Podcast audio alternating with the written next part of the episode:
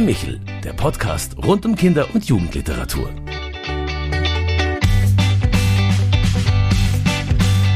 Hallo und grüß Gott bei Michel, unserem Podcast für Kinder- und Jugendliteratur.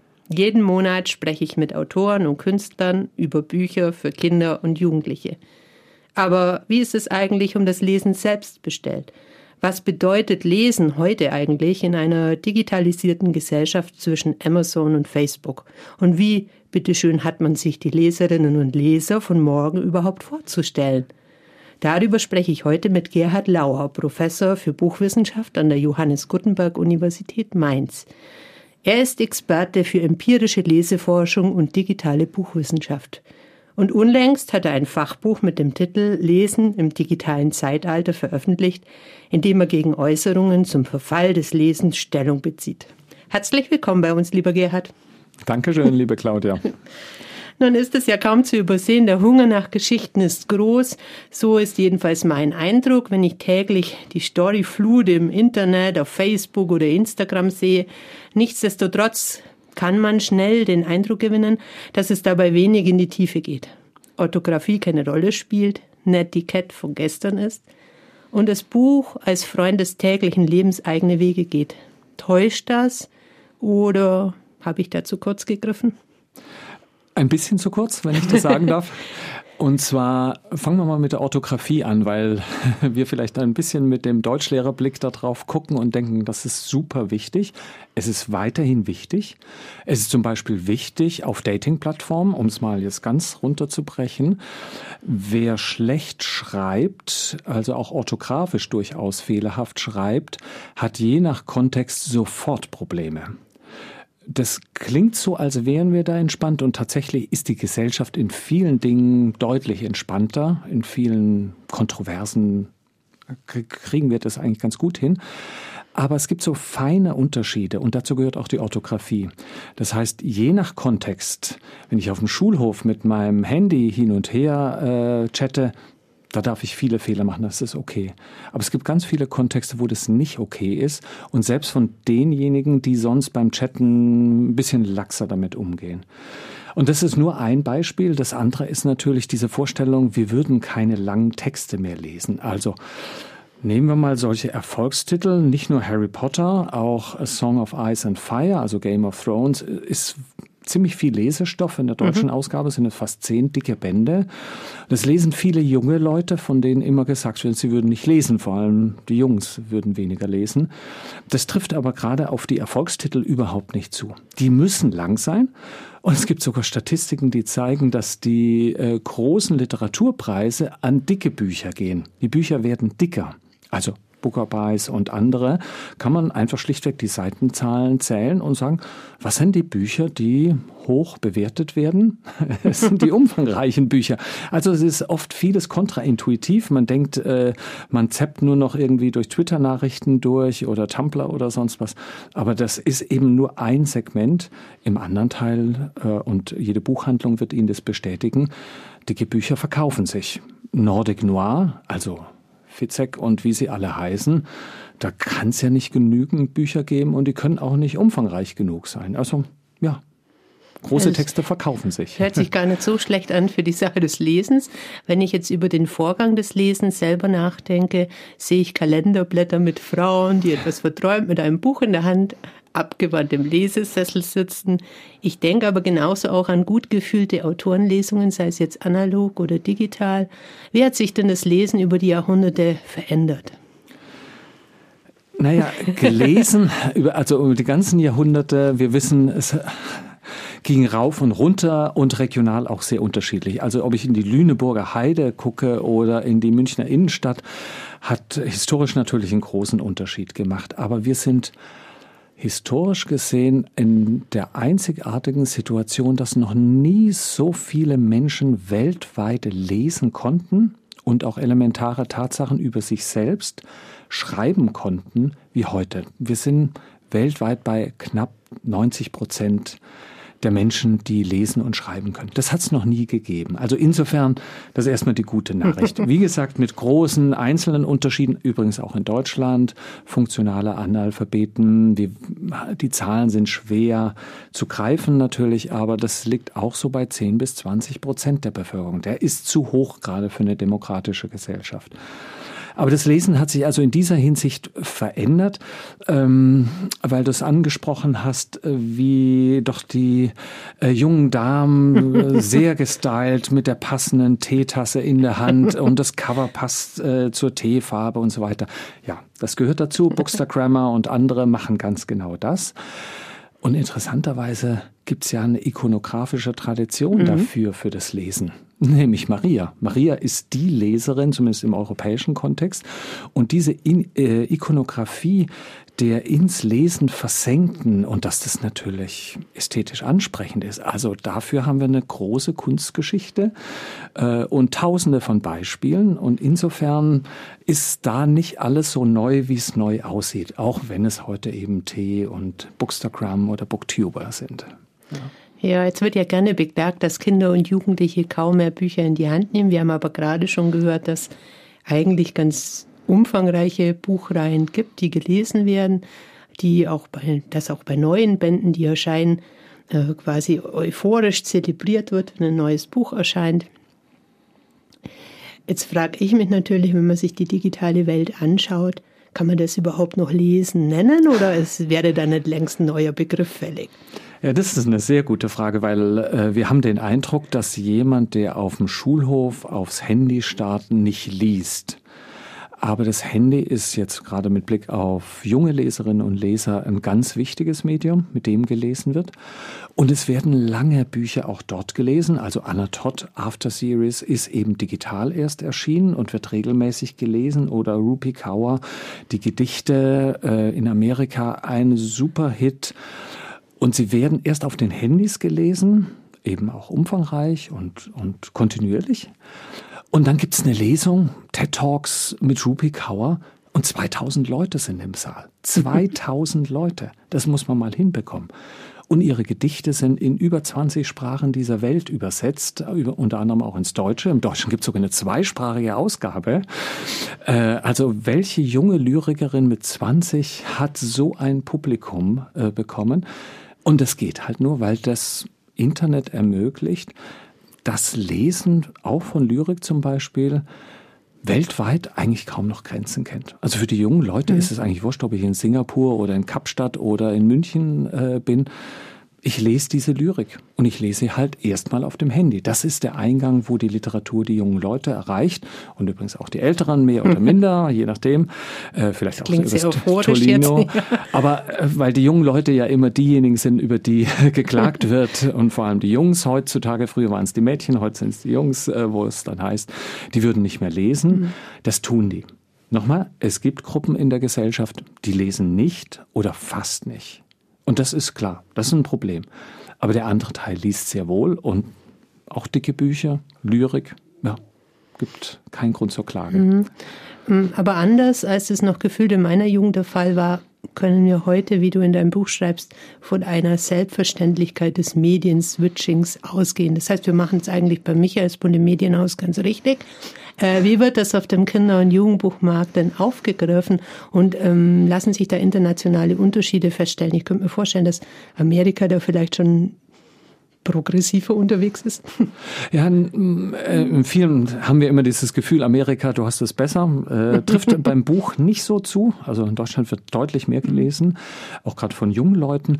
Und wir haben tolle Verlage. Also Tiptoy von, von Ravensburger zum Beispiel. Ich meine, da gehen schon die Medien im Buch durcheinander, also mit einem Stift, der auch Dinge vorlesen kann. Man hört und lesen geht ineinander über. Äh, das haben sehr, sehr viele Verlage, vielleicht nicht so schnell wie in Amerika aufgegriffen, aber mit sehr klugen Ideen. Man denke auch an die Tonys, die auch in den Buchhandlungen verkauft werden, weil man weiß, dass hier vom Tony, also vom, vom Hörbuch so, oder Audiobook, der Weg dann zum gedruckten Buch äh, ganz kontinuierlich geht. Und wenn das Kinder lernen, Und mit dem Tonis ist es eben leichter zu lernen als mit der, früher dem Kassettenrekorder vor- und rückwärts spielen oder CD einlegen und so weiter. Mit solchen äh, digitalen Medien funktioniert das sehr gut. Und das haben zum Teil natürlich Leute gemacht, die kamen gar nicht aus der Buchbranche, sondern die haben einfach gesagt, wie kann ein Gerät so unpraktisch für Kinder sein, äh, dass sie nicht so einfach in ihren Geschichten vorwärts und rückwärts äh, sich zurechtfinden und haben so etwas wie die Tonis entwickelt. Das Entscheidende ist halt, dass die Kinder und wir alle lernen, zwischen diesen Medien hin und her zu gehen. Und früher musste man lernen, sagen wir vom Schundheft, also Tom Shark, Harry Peel, das sind die Helden der ersten Kinofilme, also Stummfilme noch, mhm. auch im Deutschen. Äh, weil eben genau dieses Publikum, das diese Bücher gelesen hat, dann auch ins Kino gegangen ist. Da war ja Kino noch nicht angesehen. Also Thomas Mann, wenn man da genauer reinguckt, vom Kino hielt er nicht viel, weil das war, wurde immer als Konkurrenz wahrgenommen. Mhm. Aber tatsächlich sind die Leser schon damals eben vor 100 Jahren hin und her gegangen zwischen den Medien. Und heute haben wir halt mehr Medien. Das heißt, wir müssen auch letztendlich in den Schulen, in den Familien einüben, wie man für welchen Zweck welches Medium verwendet. Und das ist natürlich nicht einfach, aber wie so viele Praktiken, man kann es lernen. Jetzt haben wir schon gehört, dass es ähm, Autorinnen gibt, die da sehr erfolgreich unterwegs sind. Wir haben mit John Green einen sehr guten Jugendbuchautor, sehr beliebten, der quasi alle im multimodalen Register zieht, ähm, um auf seine Bücher aufmerksam zu machen oder andersrum Bücher daraus zu generieren. Wie muss man sich denn das Greensche Universum vorstellen? Warum hat er so einen großen Erfolg? Also der John Green, auch zusammen mit seinem Bruder Hank Green, ist ein wunderbares Beispiel dafür, wie eigentlich der Ort von Büchern heute in der Gesellschaft äh, ist. Nämlich, äh, dass es nur noch Teil einer digitalen Umwelt ist. Also Hank und John Green haben angefangen, Podcasts zu machen, äh, wie wir hier, äh, aber allerdings schon vor vielen, vielen Jahren zu ganz unterschiedlichen Themen. Also was passiert gerade in Syrien, als äh, damals der fürchterliche Krieg, das Vorbild für die Ukraine, ausgebrochen ist. Ähm, die haben angefangen darüber zu sprechen, warum ist es gut, nach den langen amerikanischen Sommerferien wieder zurück in die Schule zu gehen. Also ganz praktische Fragen der Aufklärung zu behandeln. Sie haben sich natürlich auch darum gekümmert, wie können wir Geld sinnvoll sammeln um was Gutes für die Gesellschaft zu tun. Äh, die haben Musikbands unterstützt. Also ganz unterschiedliche Teile der Gesellschaft war schon immer das große Thema. Äh, man muss dazu sagen, dass äh, John Green ursprünglich Pastor werden wollte. Also er hat dann das Medium des Kinderbuchs oder Jugendbuchs äh, in dem Fall äh, gewählt und hat dieses Schreiben eben als Teil einer digitalen Welt, in der er schon zusammen mit seinem Bruder Hank ein Superstar war. Und die Nerdfighters, also warum die Superstars sind, also Benedict Cumberbatch ist auch ein Nerdfighter, so nennen sich die Fans eben von John Green. Und dann ist das Buch ein Teil einer viel größeren Welt. Und der, äh, dessen Leserinnen und Leser, die switchen genau zwischen diesen Registern und wissen, wann geht es darum, konkret was Gutes für die Gesellschaft zu tun, wann geht es darum, in ein Buch zu versinken und wann geht es darum, in einem Podcast was Neues zu lernen. Und das hin und her zu kriegen, das hat er wunderbar, intuitiv den Menschen beigebracht und hat Millionen Zuhörer. Also müssen wir uns noch ein bisschen anstrengen mit dem Podcast. Wohl wahr. Diese digitale Modernisierung des Lesens, wie man sie bei Green kennt oder vorfindet, wird gerne auch mit dem Begriff des sozialen Lesens verbunden. Was versteht man darunter? Ja, das leitet sich eigentlich von den sozialen Medien mhm. ab oder Social Media. Im, Im Deutschen klingt natürlich äh, soziales Lesen, soziales Schreiben irgendwie wie ein betreutes Schreiben oder Lesen. Äh, das ist damit nicht gemeint, sondern es findet wesentlich über diese sozialen Medien statt und kann dann auch die Form eines gedruckten Buchs annehmen. Ähm, aber es ohne die sozialen Medien wird so etwas nicht geben. Und soziale Medien kann alles möglich sein. Es kann sein, dass man einen Roman neu nacherzählt als auf Twitter. Also so, als würden äh, Lissy und äh, Mr. Darcy sich zum ersten Mal auf Twitter kennenlernen und dann erzählt man Jane Austen eben als Twitter-Geschichte nach. Äh, das kann auf äh, Goodreads oder vor allem Wattpad oder Büchertreff.de und, und anderen äh, Fanfiction.de oder Fanfiction.com, gibt's ja beides Also auf äh, Plattformen, in, auf denen junge Menschen über Bücher sprechen oder Bücher selber schreiben und dann über ihr Geschriebenes äh, diskutieren. Mhm. Und insofern ist es sozial, weil die zwar anonym meistens unterwegs sind unter einem anderen Namen, das gibt manche Freiheiten, aber sie reden die ganze Zeit miteinander. Das ist Gesellschaft, das mhm. sind soziale Gruppen. Mhm. Ja. Ähm, jetzt fiel schon das Stichwort Wattpad. Ähm, hat sich denn das Zusammenspiel von Autoren und Lesern verändert oder nur verlagert? Also es beginnt sich zu verändern in dem Sinne, dass Wattpad mit heute etwa 100 Millionen Mitgliedern so viele Geschichten produziert, dass mit künstlicher Intelligenz durchsucht wird, was ist der nächste Hit. Und es gibt eben Superstars daraus. Anna Todd hatte ich schon erwähnt, die kommt aus dieser Welt.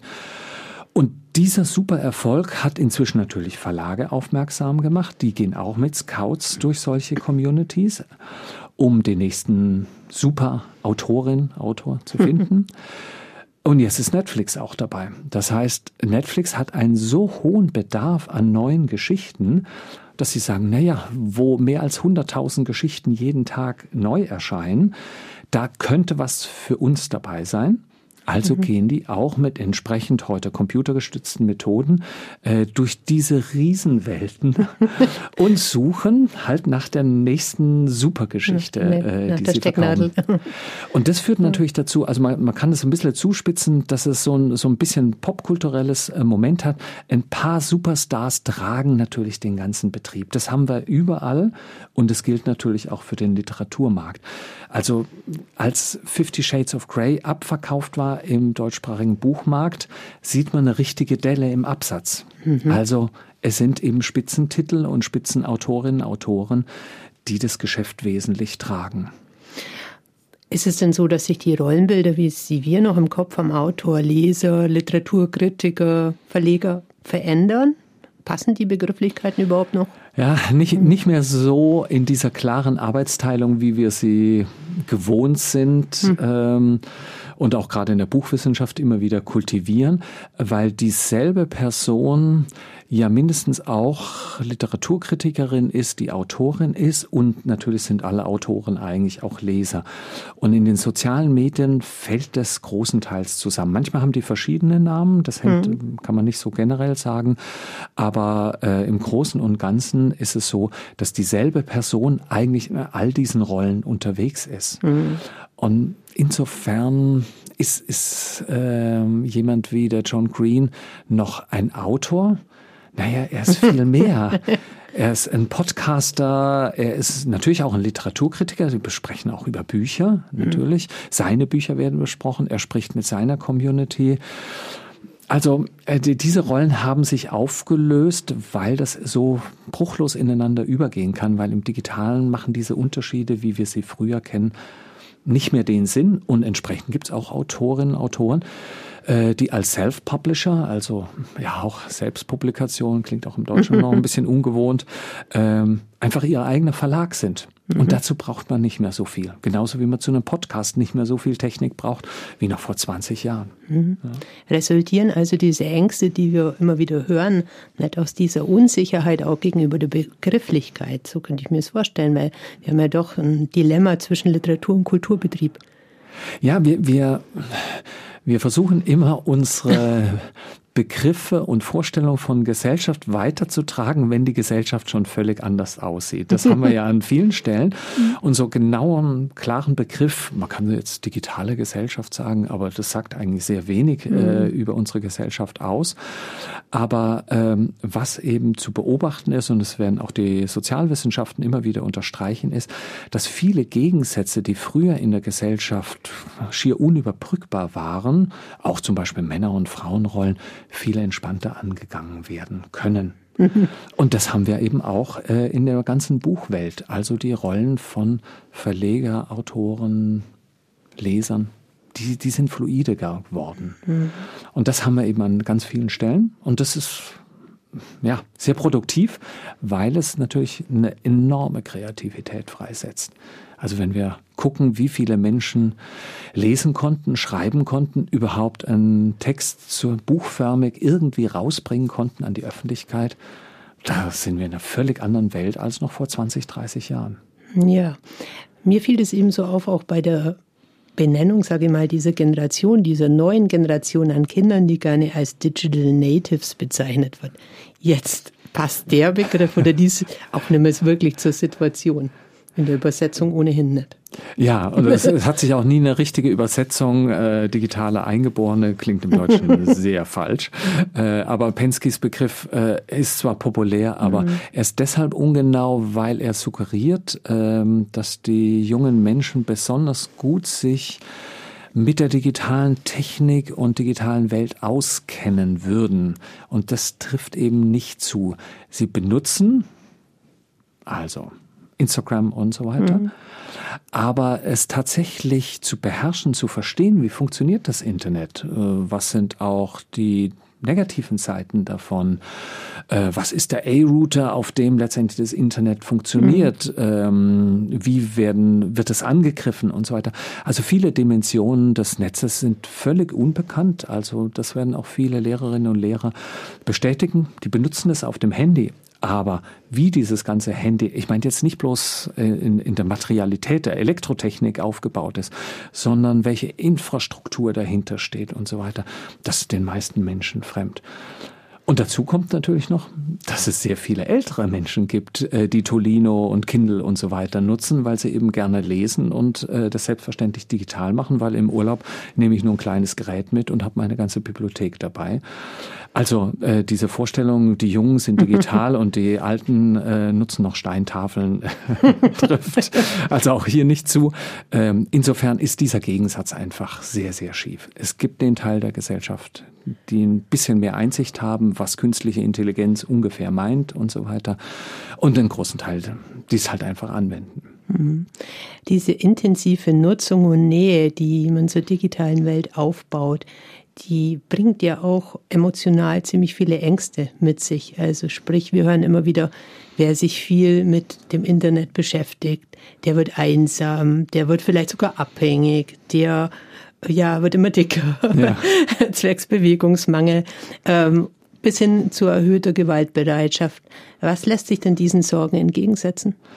Also zunächst mal ganz schlichte Zahlen, dass die Selbstmordrate in den Ländern, wo wir überhaupt halbwegs Daten haben, nicht äh, korreliert mit dem Internetnutzung.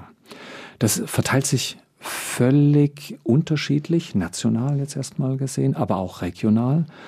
Es betrifft ganz unterschiedliche Gruppen, äh, Altersgruppen zum Beispiel, äh, junge Frauen eher, dann aber im fortgeschrittenen Alter Männer. Das sind alte Muster, da hat sich gar nichts geändert. Es gibt einen kleinen Teil, der tatsächlich ähm, von sowas wie Internetsucht befallen wird. Das sind sowieso vulnerable Gruppen aus verschiedenen Gründen, meistens sozial vulnerabel. Hm.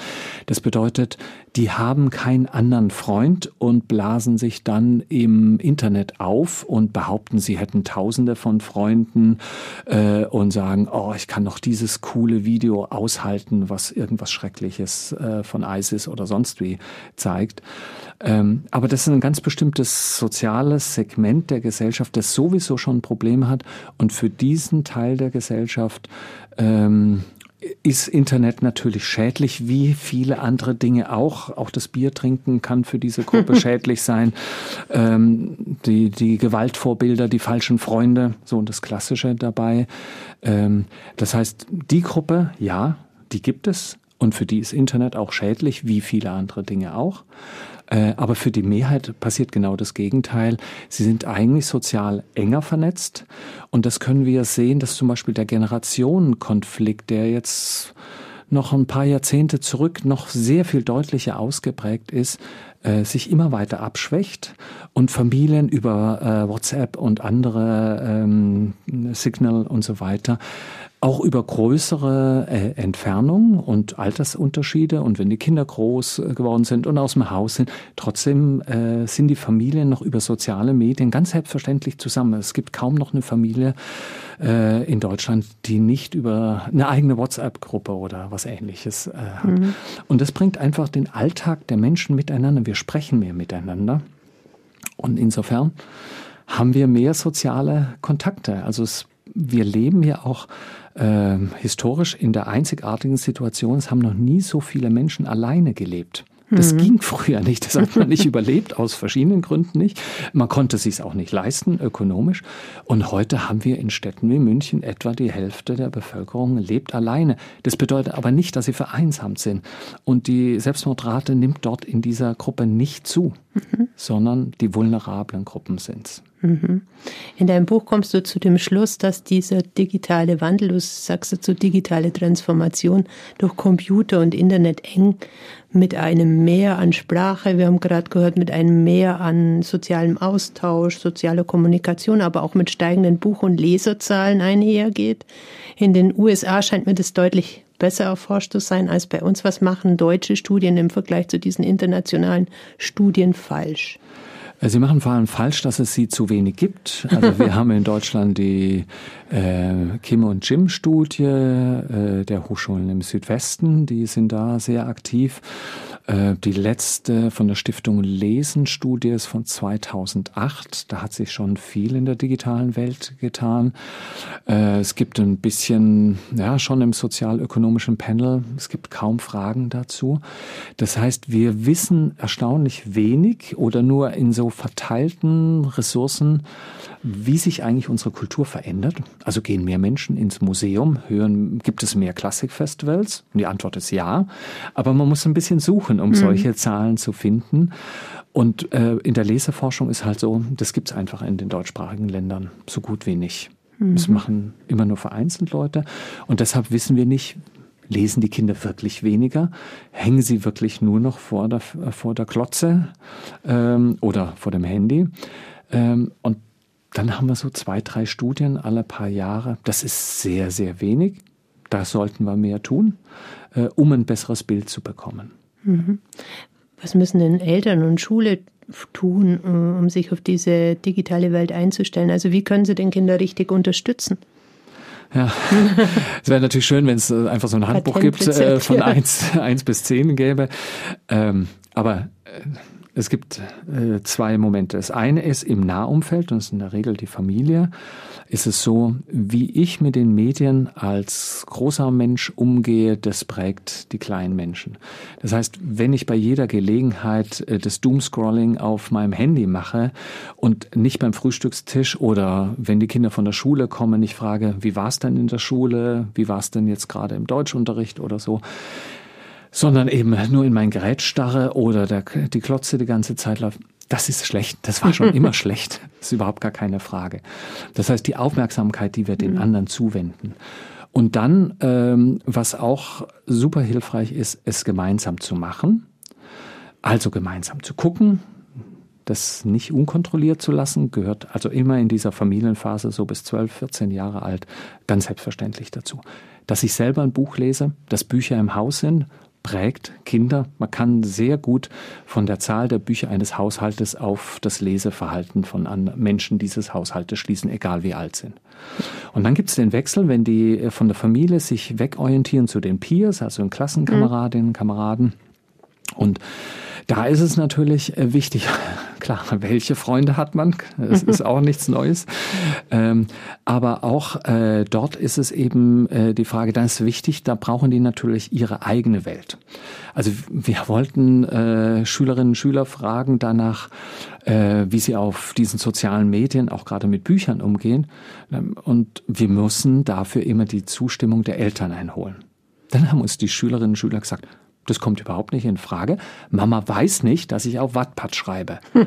weil das ist mein eigenes. Das heißt, es muss eine eigene Welt sein. Und auch mein Sohn hat mir erklärt, ich soll ihm nicht auf Instagram folgen. Das ist seine Welt. Und das respektiere ich. Das ist ganz wichtig, dass ich das respektiere. Ähm, insofern, dass sie da eigene Räume haben. Aber selbstverständlich darüber zu reden, auch mal gemeinsam eben Serien zu gucken, nicht die einfach nur alleine machen zu lassen. Also dieses, dieses Gleichgewicht zu finden, sich einerseits einzumischen, aber irgendwo, nein, nicht irgendwo, sondern immer wieder auch loszulassen, sagen, das ist eure Welt. Und das fällt uns Eltern nicht immer ganz leicht. Ja, man hört. Jetzt war es ja auch so, dass du sagtest, in den Häusern muss es Bücher geben. Ähm, wenn wir jetzt auf die 1200 Büchereien im St. Michaelsbund schaut äh, und man deinen Ausführungen zu Streaming und Ähnlichem folgt, ähm, wie sehen denn Büchereien der Zukunft aus? Also da wird es ja wahrscheinlich eher in die andere Richtung gehen, dass zwar auch Bücher da sind, aber nur viele andere, wenn man an Aarhus zum Beispiel denkt, als, ja. als Beispiel. Also erstmal, die Bücherei ist weit mehr heute als ein Haus, es fängt also an, wie ist der digitale Eintrittspunkt.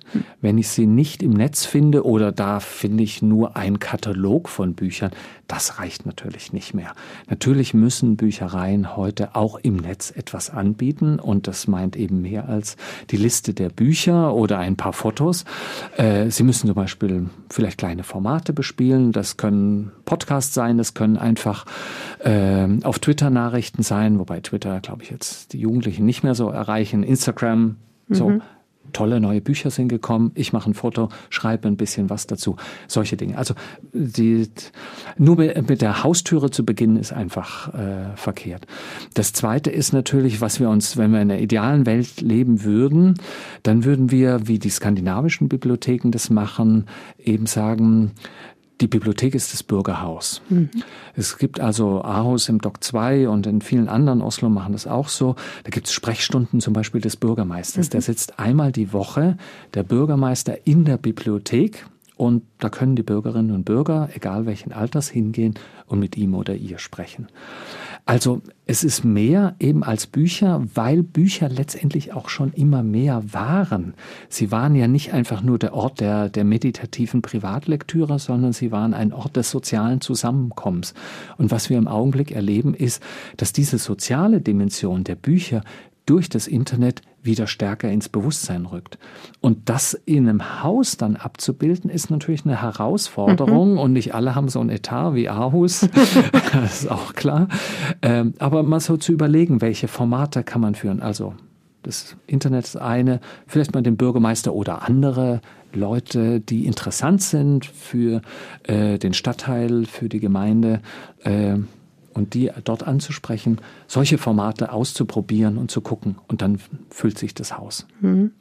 Also es war interessant, deine Ausführungen zu lauschen. Ich habe so den Eindruck, dass wir ähm, immer mehr auf diese individuellen Lesebedürfnisse eingehen und dass die Kunst der Zukunft sein wird, dies alles im Sinne einer gut funktionierenden Gemeinschaft zusammenzuführen. Ich sage nur, keine Selbstzweck wird im Internet über Bücher zu sprechen, sondern eine Metaebene geben muss.